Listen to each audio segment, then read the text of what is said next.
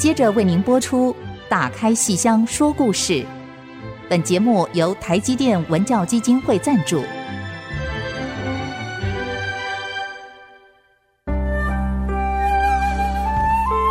打开戏箱子，看见台上的精彩一刻。戏箱子里还有许多你不知道的喜怒哀乐、悲欢离合。让戏曲专家王安琪、罗世龙和您一起打开戏箱说故事。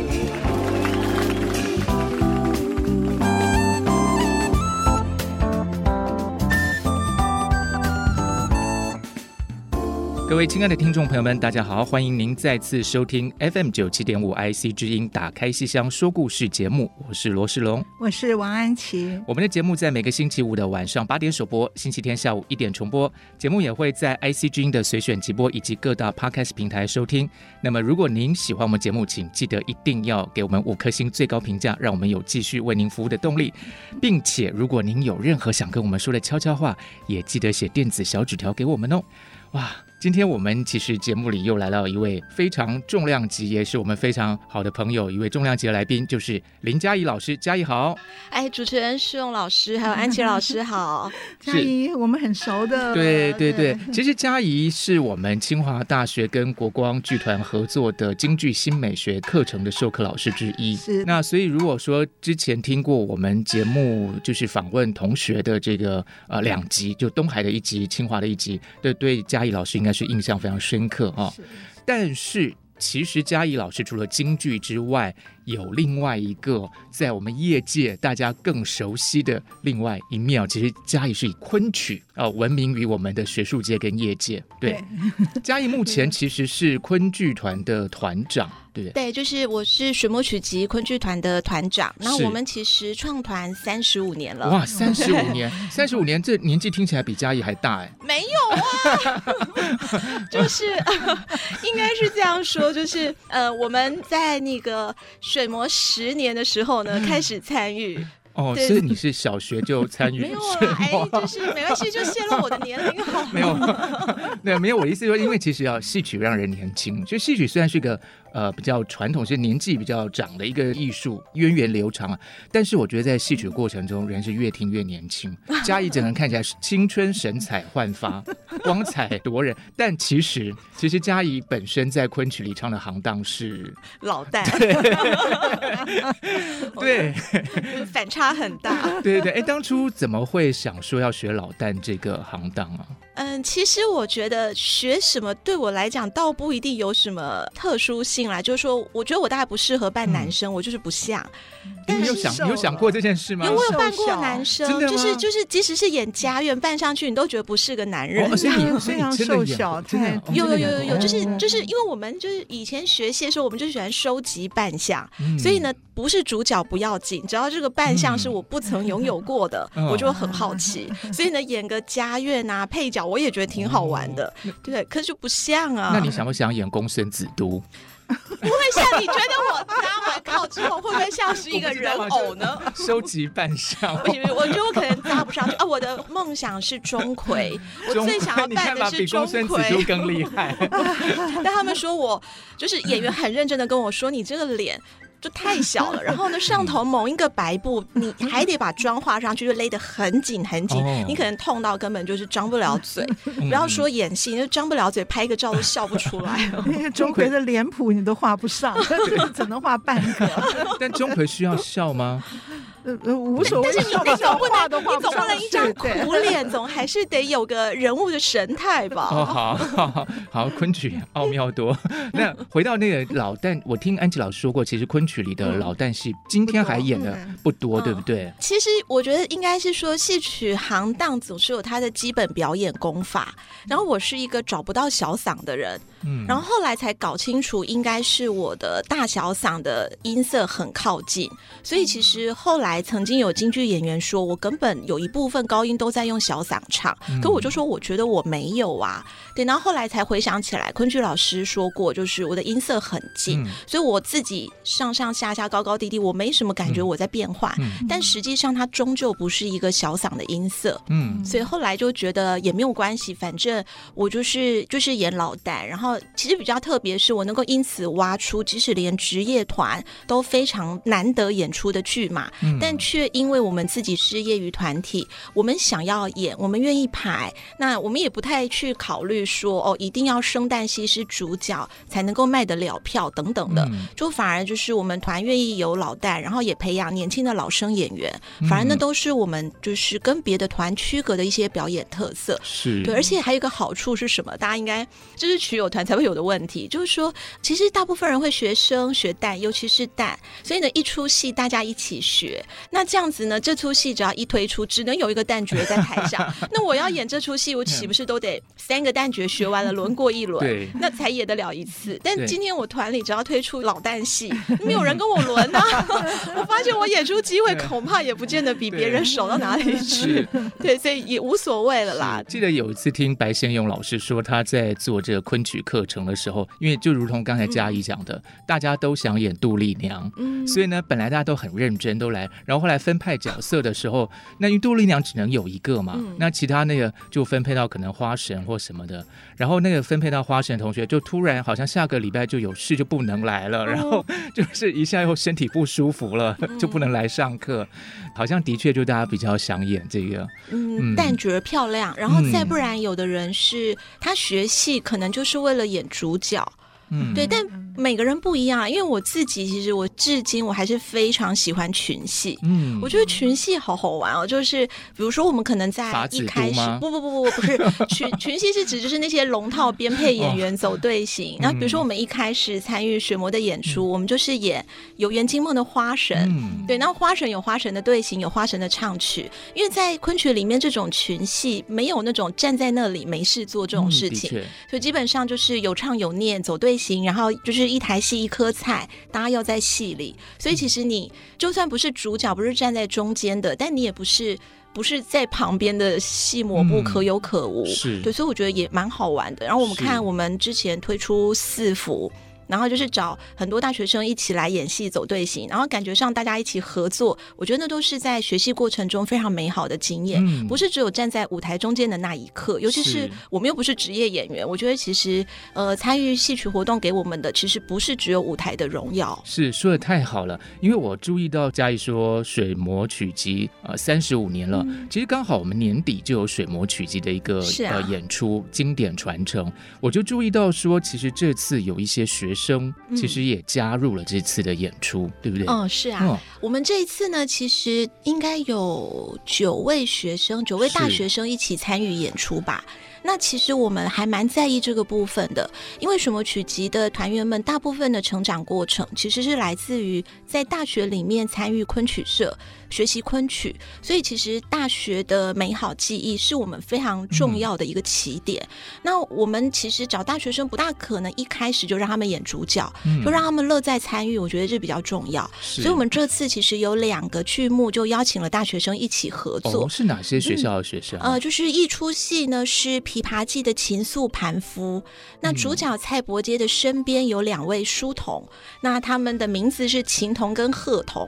对，那这两位书童呢，不是真的琴跟鹤吧？这是名字，嗯、对，是名字。名字对，那当然他们就是可能有的管就是打理瑶琴，然后有的可能管焚香的。嗯、对，那就是他们有呃，就是两位书童，然后是可爱的两个年轻的孩子。嗯他们找谁呢？就是呃，其实是因为京剧新美学的课程，我觉得有同学其实还蛮喜欢戏曲表演，嗯，但除了课堂上之外，他们不大容易有机会有其他的参与。那刚好这一次，我们觉得两个书童，那我就想着，哎，如果有两位演春草的同学，个子不是特别高，因为书童你太高，其实舞台形象不好看，对。然后就是觉得，哎，个子不是特别高，然后因为演春草也比较活泼，刚好去演那个秦鹤二童。那那如果又住在台北，我们反正都是假日排练，嗯、那刚好他们回家，然后也来排练，嗯、然后也有一些不同的参与经验，然后真正是上就是真正的戏曲舞台，那应该也蛮好玩的。嗯、所以我就试着问了两位学生，我觉得就是昨天看他们演，觉得蛮可爱的。两位清大修过京剧新美学的同学，现在还在，现在有一位有一位现在还在修。哦，所以他们除了在课堂之外，现在另外开辟给他们一个登台的机会。是，其实也是我们要谢谢他们啦。又学京剧又学昆曲，哪一天就真的是文武 昆乱不挡了。哦，就对学生来说，他们可能对于剧种的印象没有很鲜明，但是昨天学生就跟我说，老师笛子好好听哦，就对他来说，就是声音的感觉还是不同的形象。那我觉得也也都蛮好的，我们。不能保证他们以后一定会留下来，但我们也很希望在这个过程中，让越来越多的年轻人参与或是认识昆曲。哇！所以其实这两位同学还有这一次的这个演出，嗯、如果大家要看到的话，这个演出应该是我记得是十二月三十一号，嗯、对不对？下午的两点钟。对，看完戏再去跨年。是，哦，一对，这个套装行程。是 是是，是在那个大道城大道城戏院的酒楼剧场。我觉得大家蛮熟悉的，看戏曲的那个场地，对啊，哇！而且这样，不管你要到哪里去跨年都蛮方便的，对。或者你不跨年，你可以办年货。哎，不对，太早太早了，办年货还没到。对，好，我们休息一下，再回过头来跟嘉怡来聊这个水磨曲集三十五周年的经典传承，以及嘉怡的从艺历程。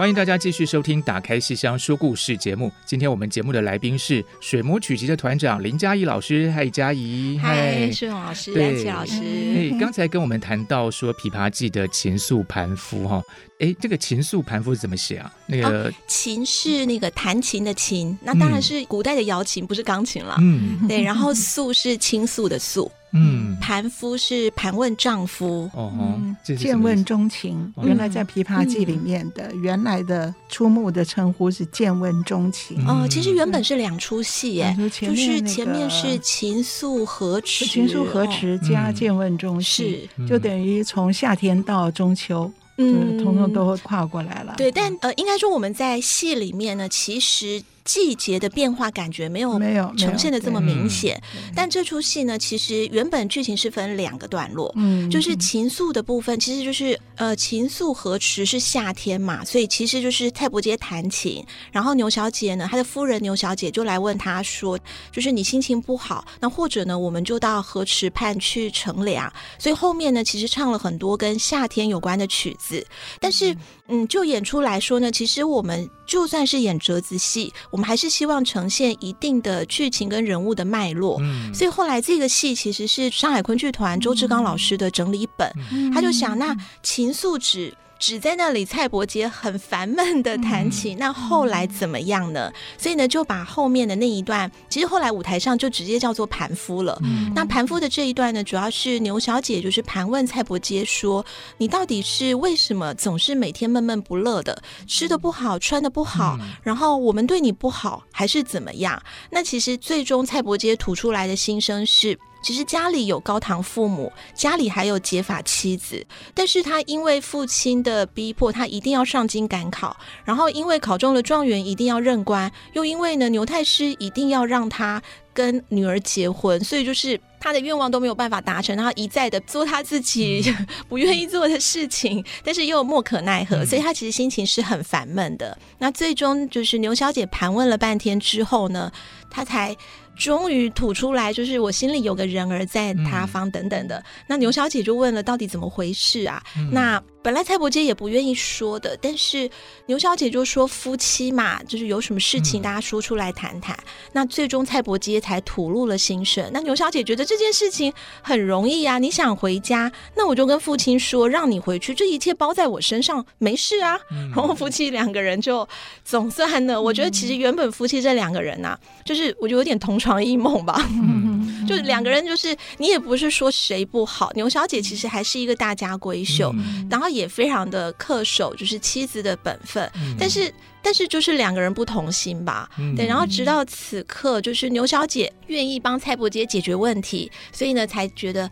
哦，好，所以你知道这出戏，我觉得在舞台上排起来还蛮有意思的。就是起初两个人是各自上场，然后牛小姐上场的时候呢，就一人在舞台的一边，然后问蔡伯杰怎么回事，然后甚至呢就把椅子呢搬到台前，然后坐下来问问到底到底是什么啊？就是两个人就借着唱曲问说是不是这个，是不是那个？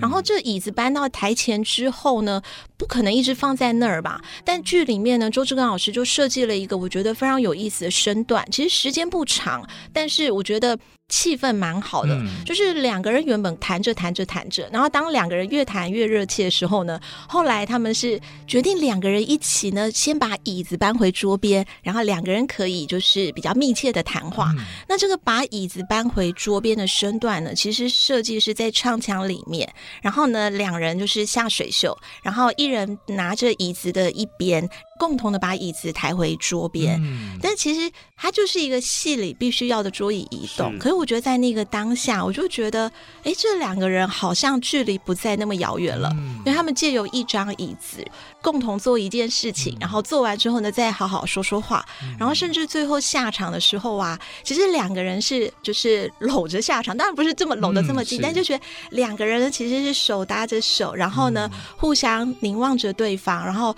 充满着我们终于心意相通了这样子的一个气氛下场。我觉得戏其实排的蛮有意思的，然后。也把原本很长的这个故事悬念，呃，就是浓缩在一出里面。嗯、所以前面大家可能会疑惑蔡伯杰到底怎么了？其实脸上来还蛮臭的，嗯、而且他上来的时候呢，就跟书童说：“你们一个打扇，一个烧香，然后围者各打十三。”就也没什么事情，然后就觉得他摆出老爷的派头，嗯、好像你们要不合我的意呢，一定就是挨打，也、嗯、就是脸真的蛮臭的。嗯、后来说着说着的，总算呢，蔡伯杰的脸呢就慢慢的松下来，然后直到夫人愿意成全他，帮他回家。其实你知道那个心里的舒坦，嗯、然后跟啊。总算呐、啊，嗯、就是一个在他乡的游子，然后高堂父母都已经八十岁了吧？对，我觉得那个身为人子的悬念，然后跟就是夫妻之间又。不得好好沟通这样子的一个焦灼，嗯、对，所以总算在这一刻全部都给冰释了。嗯、而且看到《琵琶记》，有的人会觉得，哎呦，一定是吃糠，就不想不想来看那么痛苦的。嗯、可是其实这一出没有赵五娘，没有没有，对她她女主角是牛小姐，是。所以整个的背景虽然没有舞台的设计，可是背景是在繁华的、嗯、对 这个相府里面，所以大家心里可能。有的很怕吃糠的朋友，就不要担心。我倒是有个问题，所以《琵琶记》这出戏的女一应该是赵五娘，所以牛小姐算女二吗？是，就是在原著剧本里面，但在折子戏里面，这出戏反正就牛小姐，她当然就是女一。嗯，所以折子戏妙处就在这个地方，她不是看全本，反正我摘下哪一段，谁就是主角。哇哦，对，然后他这个把两段情愫河池跟见问钟情两段合在一起，哎，那个。中间的衔接，那就很有趣，对哈，嗯，所以这个是昆曲的妙处。对，而且刚才佳怡说那个搬椅子，我觉得还蛮符合我们对昆曲的印象，就是很细腻，就在很细腻的地方见到某些感情。嗯，是啊，而且其实我觉得昆曲之难演啊，就是他绝对不是那种在舞台上非常张扬，然后瞬间就把你带进去的。可是呃，如果细细品味，你就会觉得他在所有的唱腔、身段、节奏、情感上，其实都是紧密的搅合在一块儿的，嗯、反而不大容易去分口。然后其实，但这对演员来讲是绝大的考验，就是。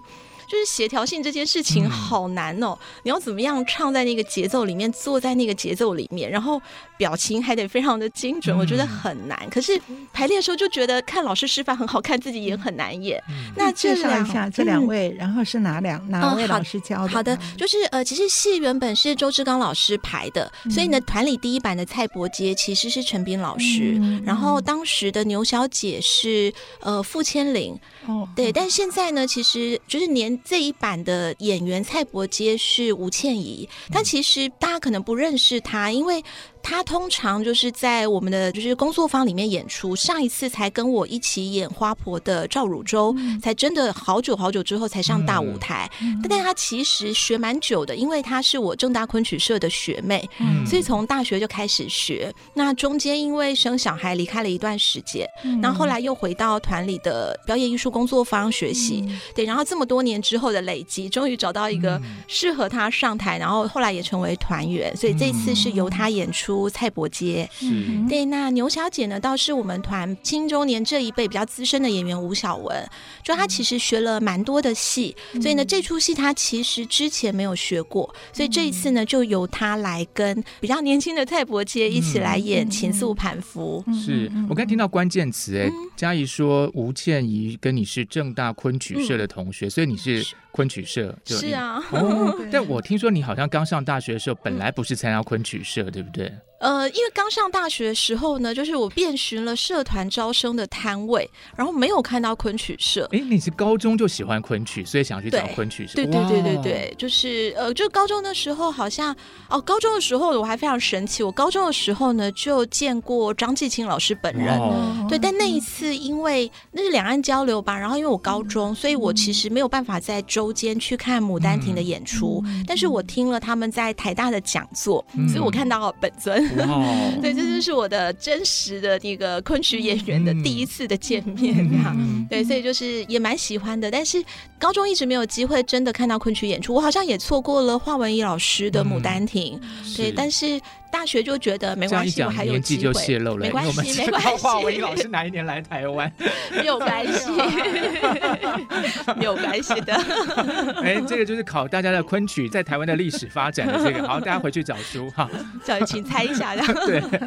结果就嗯找不到嘛。那我记得当年正大还没有歌仔戏社，但是有国剧社，所以就跑到了国剧社去。然后他们才跟我说，哦，昆曲社倒社了啊。对对对，然后就这样哦。好吧，那就是一种嗯，好吧，反正我还是喜欢戏曲嘛。嗯、那国剧社也可以啦，就是总是有机会嘛，嗯、所以我就加入了国剧社。那事情本来可能就继续这样下去，我可能就跟着大家一起学贵妃醉酒的那一个四平调，嗯、然后参加什么大专昆剧生的京剧竞赛等等的。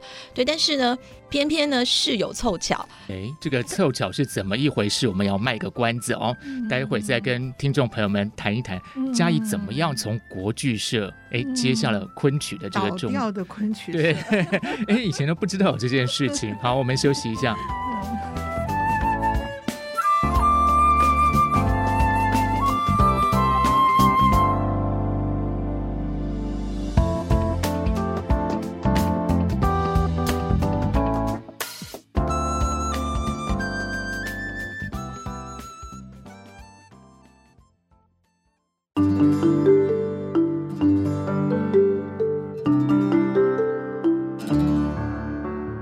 现在收听的是 IC 之音打开西厢说故事节目。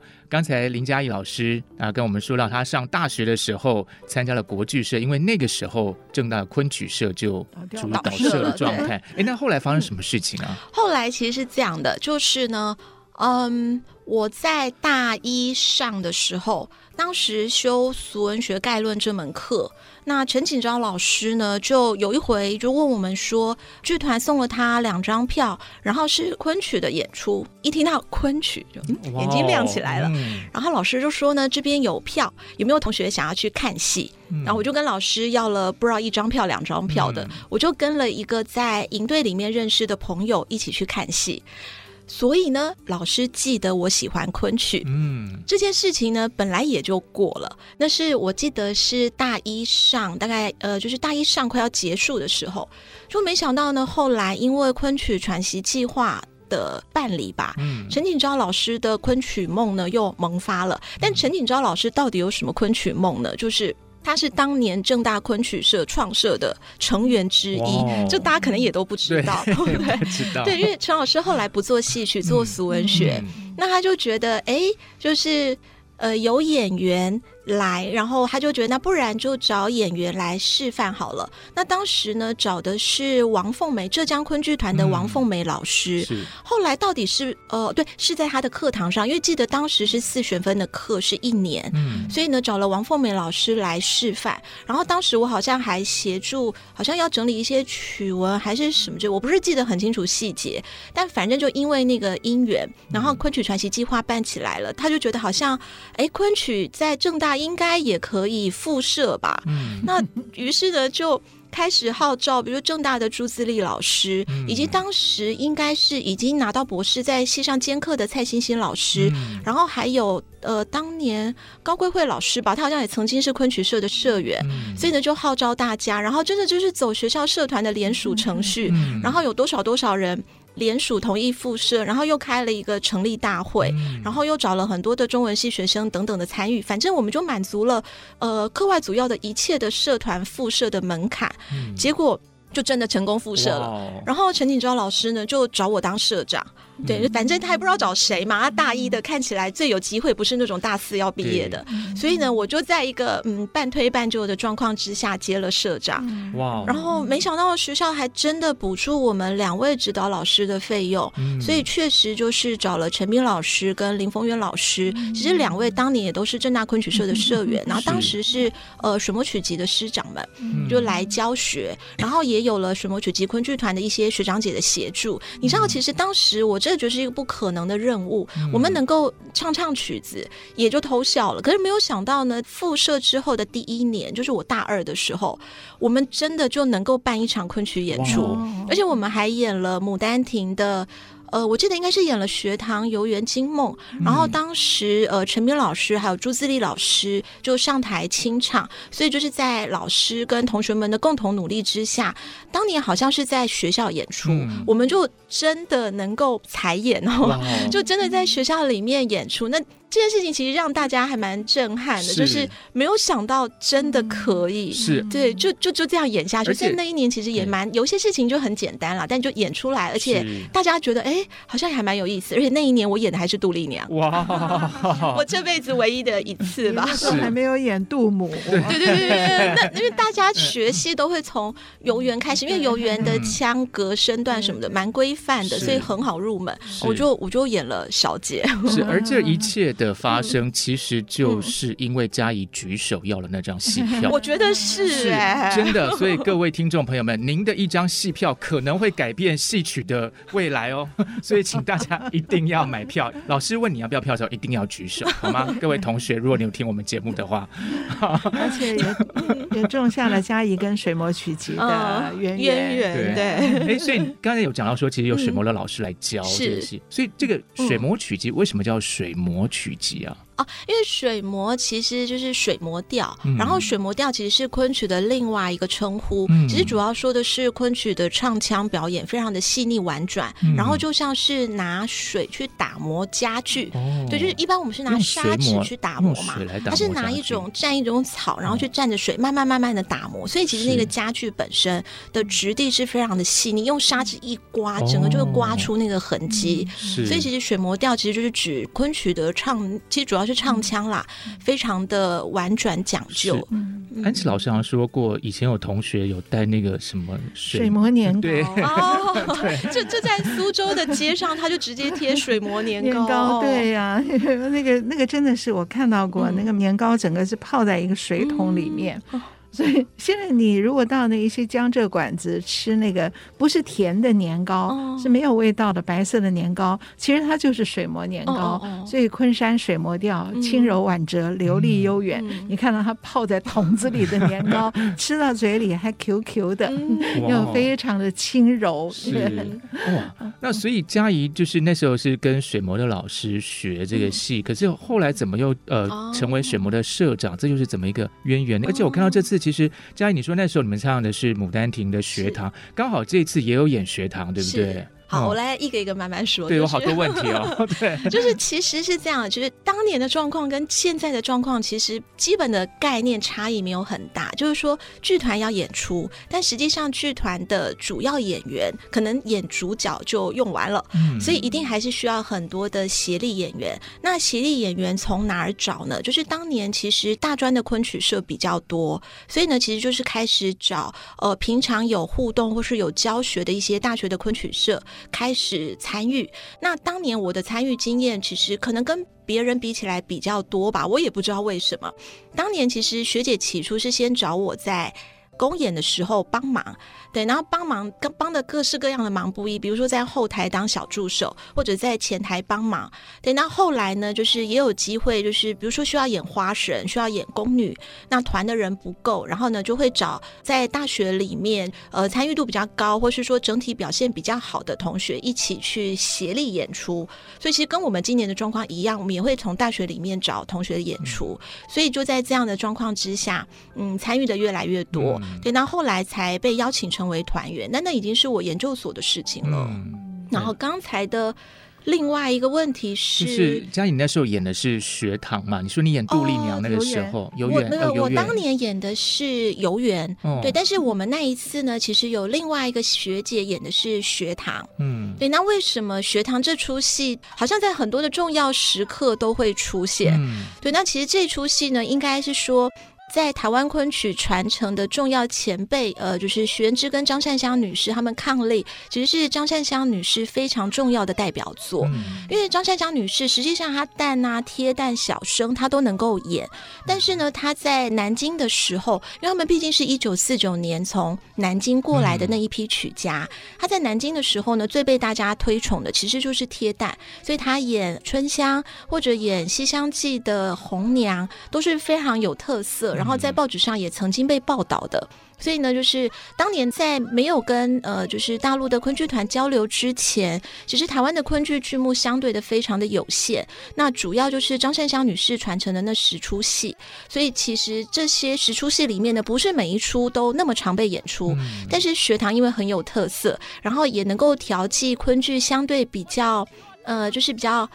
轻柔婉转，然后比较静的一个气氛，因为就是学堂相对还是比较活泼，所以所以这出戏其实还蛮常被演出的，嗯，对，然后也算是师母的代表作，所以我们这一次在团庆的演出，我们其实也很希望借此向前辈致敬，然后也把前辈的代表作留下来，而且其实昆曲演学堂，我觉得跟京剧里面演春香闹学，那整个感觉还是不一样的，嗯，呃，因为京剧竟然称为春香闹学，你看主角都摆。摆在春香身上，嗯、然后强调的是闹，闹对，但是在昆曲的版本里面呢，嗯、其实称的是学堂。那其实重点是这一个这一段读书的过程。那实际上真正的情欲启蒙是在杜丽娘，然后春香不过是一个。不爱读书的学生，然后在旁边呢，就是待不住，然后一会儿呢，就是把书本卷成望远镜，然后一会儿呢撕碎纸片，然后呢吹向先生，然后一会儿呢又是把浮尘拿来当呃是扫帚啊，当马骑啊，什么各式各样的奇怪的花样。但是这出戏里面，其实春香的闹是蛮节制的。我觉得看传承的表演，印象最深刻的是，其实春香一直闹，但是他闹呢，只要一到老先生，嗯。或是瞪他一眼，他当场收敛，然后就是一个小孩子做错事，嗯、然后就哦，好好好，只是说他就是小孩子嘛，所以安静不了几分钟，等会你就想出别的花招来玩。对，所以我觉得这出戏的气氛不大一样。然后另外，我觉得嗯，曲友演出。呃，就是就昆曲演出来说，小姐也很重要。但我觉得我们团演学堂很重要的一点是，其实我们的小姐非常有书卷气。就是其实书卷气在昆曲不是只有在小生，就是其实旦角也是。那我们这次的杜丽娘是谢丽颖，谢丽颖，对她其实真的她演杜丽娘真的非常非常的出色。就是不但她自己本身的唱腔身段很好，而且她真的就是那个杜丽娘的书卷气，你就会觉得她是一个读这《诗经》，他读懂了。了，里面老师没有教的那个就是“关关雎鸠，在河之洲”这几句诗的内涵。所以呢，你知道他的就是那一股。情思在内心流动，嗯、但是他实际上还是非常认真的在读着书。对，我觉得那个气氛跟气质非常的不容易。是，所以人好戏好，嗯、而且重点是有一个经典传承，向前辈致敬的一个味道。嗯，好，我们休息一下，待会儿继续跟嘉义畅谈他的从艺心路历程以及这次的演出。你带到我这木娃娃，桃李满墙，写把古今神侠。啊！哎呦，哎呦！先生打扰我了，先生打扰我了，气死我了！明日告诉公相，我要辞官了。啊，先生，请息怒，待小生去责治他。好，你去责治他。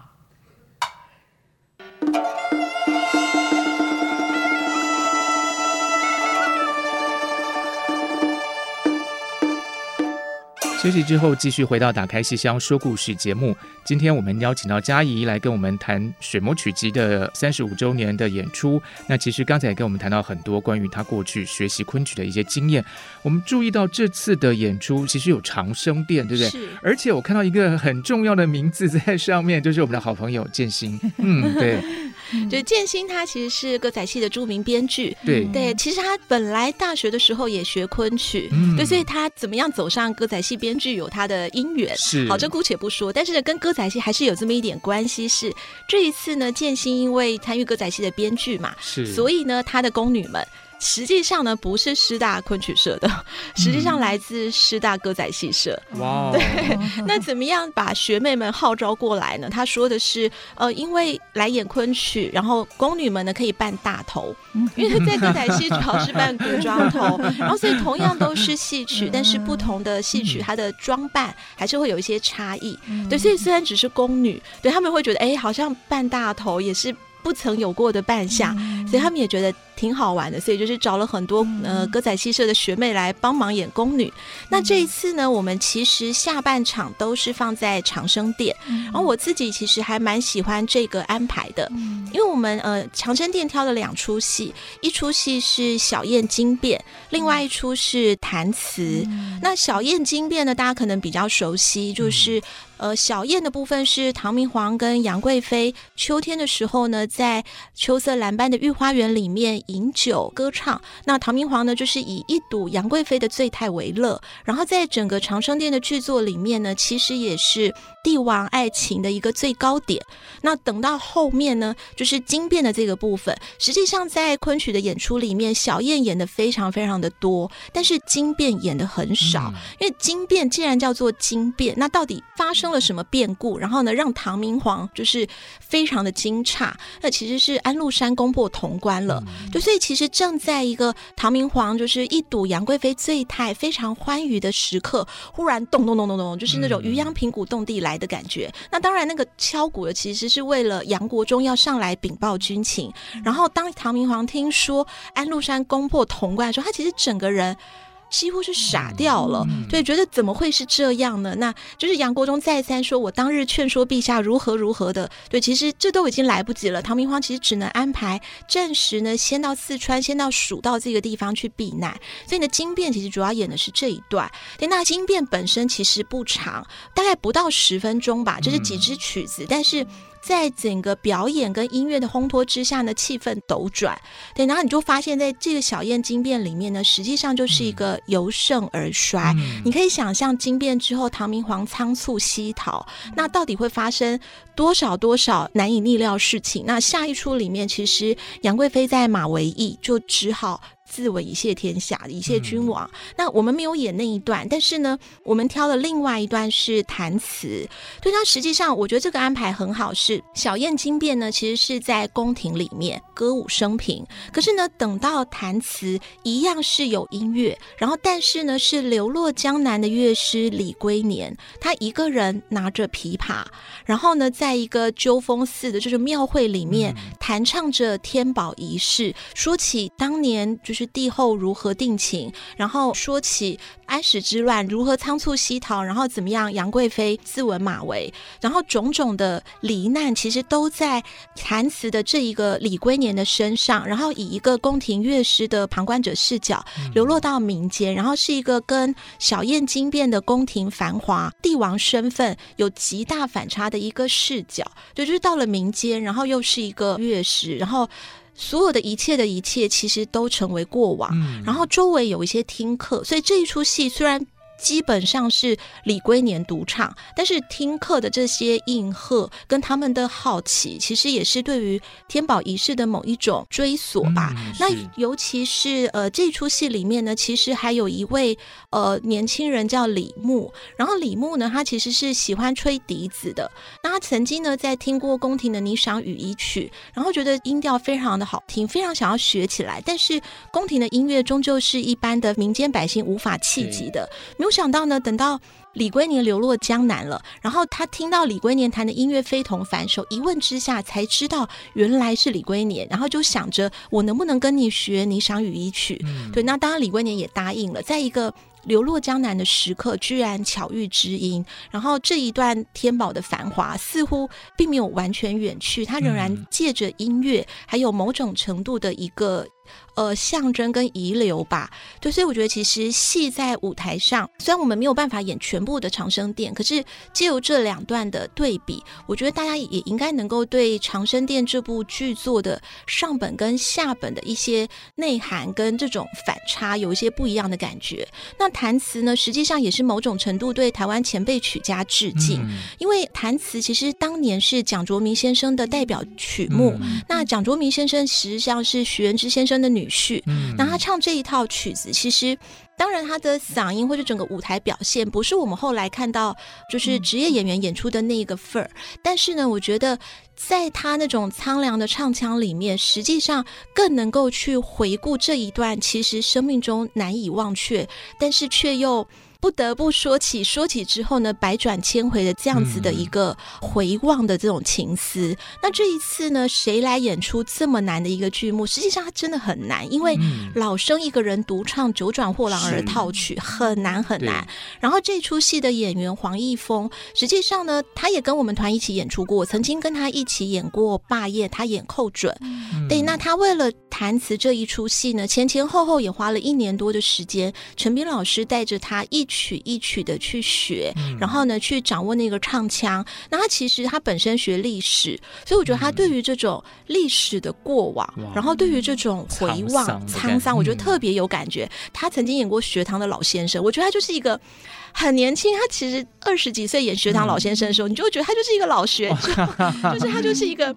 老在那儿等的，所以你就觉得他演李龟年就非常的有说服力，嗯、有个老灵魂。哦哦哦，对。然后虽然就是呃，终究是第一次演出，一定还有很多不是那么成熟的地方，但我觉得这出戏在这样子的一个编排之下，然后在那种诸多看客环绕之下，然后说唱这一曲《天宝仪式》，我觉得那种。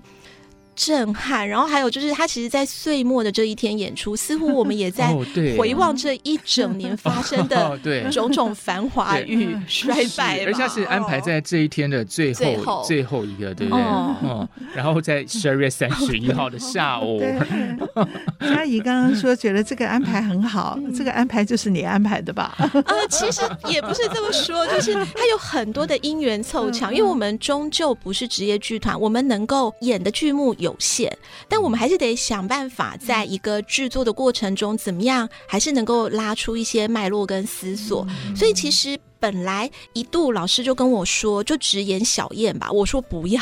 其实剧目一开始是老师提出来，而且我们也是为了培养年轻的老生演员，特别去排弹词。但老师一度跟我说：“你不要演惊变了吧，你就小燕演完就演弹词。”但我就觉得这样戏很难过，就是嗯，总是要有个惊变，然后你有了这么一个非常简短的一个变迁，由盛而衰这样子的一个一个气氛，然后观众后面在看弹词的时候，我觉得比较能够进到戏里面吧。对，所以就是后面有一部分是我的坚持。是了，而且其实对我们来说，制作节目这件事情还是蛮重要。虽然我们以折子戏为主，嗯、但是那个背后其实都还是有一些思索。所以你知道，其实为了演经变，我们还得多花钱。